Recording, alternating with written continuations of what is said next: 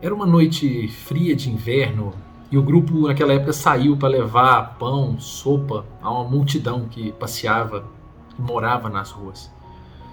Enquanto isso, um dos colegas de muita sabedoria começou a falar sobre o amor e falava belamente de um amor cheio de esperança, de vencer dificuldades, de um auxílio entre irmãos que daria ânimo, força, disposição, do quanto a confiança e fé em Deus são elementos poderosos na resignação e na determinação de uma vida.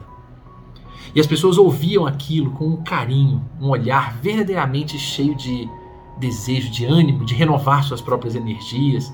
Somando a tudo isso, a sopa, tudo isso tinha um gosto diferente, porque vinha regado de muita luz. Quando uma das pessoas mais queridas do grupo, uma senhorinha, mãe, avó, chegou na roda e sentou-se ao lado de um garoto que comia a sopa e olhava, escutava atentamente o nosso amigo que falava. Ele esfregava as mãos continuamente, né, em razão do frio que estava, e ela se senta ao seu lado, pega sua mão e a aquece.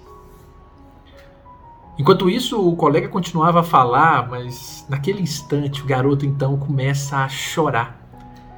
E essa mesma mãezinha olha para ele e diz: é, as palavras do nosso amigo são mesmo cheias de vida, não é? E naquela mesma hora, o garoto olha para ela. A preleção para. E ele então fala: É verdade que o nosso amigo fala bem demais. Mas há muitos anos ninguém, ninguém pegava em minhas mãos para poder aquecê-la. A senhorinha ficou então olhando o garoto e, num gesto terno de quem ama, acolheu o garoto, pôs a cabeça no seu próprio peito e continuou ele por ali por alguns instantes, o aquecendo então por completo agora. Muitas lágrimas ali de muitos que viram essa cena. E nós ali naquela hora entendemos então que o amor, de alguma forma, ele nunca chega só por palavras. O amor é a entrega da sopa, mas quando vai com amor também, o amor vem por palavras quando ele está presente de verdade naquele que fala. Mas o amor vem num aperto de mão, num gesto simples de um abraço, de um olhar. O amor não se vê com olhos, é, nem se ouve com ouvidos, se me permitem, colocando um pedaço nas frases de Shakespeare aqui, mas se sente com o coração. Quantas pessoas não foram marcadas por olhares, por gestos, em silêncio e tornaram isso exemplo para toda a vida? Quantas pessoas não esperam receber amor por meio de grandes gestos ou de grandes palavras e esquecem que, na verdade, o amor é o pai que senta com o filho para brincar, o esposo que pede perdão pelo erro grosseiro cometido, é o colega de trabalho que chama o outro para ajudá-lo na relação que estava fria. Amor é quando uma pessoa limpa ou arruma aquilo que nem é seu para dar o exemplo e ajudar aquele que não enxerga isso ainda para que ele possa mudar. Amar é caminhar duas milhas, não é?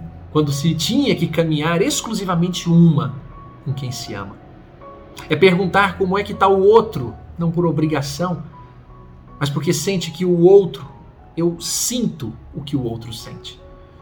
Amar é realizar o trabalho de cada um, velar o filho na noite, abrir mão do seriado que ama para rir com o filho ou com o amigo, ouvir dele as histórias. Amar é ouvir pela centésima vez a história que o avô conta e na próxima reunião de família pedir para ele contar de novo, para ter o prazer de vê-lo ser feliz. Amar é ter paciência para ensinar uma mãe a mexer com tecnologia, uma vez que ela não cresceu sabendo, como a maioria de nós. Amar é acompanhar o pai, o amigo, em tratamentos contra os vícios que carregam na alma.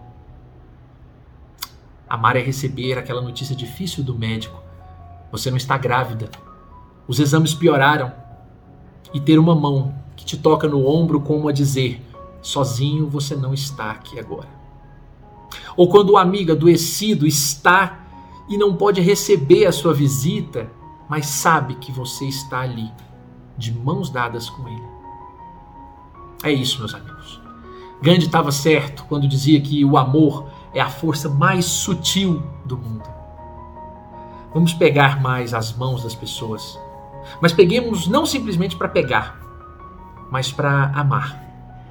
Lembramos que Jesus tomou pela mão o cego de Betsaida, levou para fora da cidade, maior carinho e amor não poderia haver naquele momento. Aprendamos então a dar a mão. Mão que guia, mão que acalenta, mão que esquenta, mão que ensina, mão que cura, que toca. Pode ser o gesto de maior amor da nossa vida e a gente talvez nem o saiba. Não vamos deixar mais o sussurrar de frases no mundo como há muitos anos ninguém pegava em minhas mãos para poder aquecê-la. Ninguém pegava em minhas mãos para poder aquecê-la. Utilizemos as nossas mãos para tornar esse mundo um tanto mais doce. Peguemos nas mãos das pessoas e as ajudemos de alguma forma, o que estiver ao nosso alcance. Um forte abraço a todos.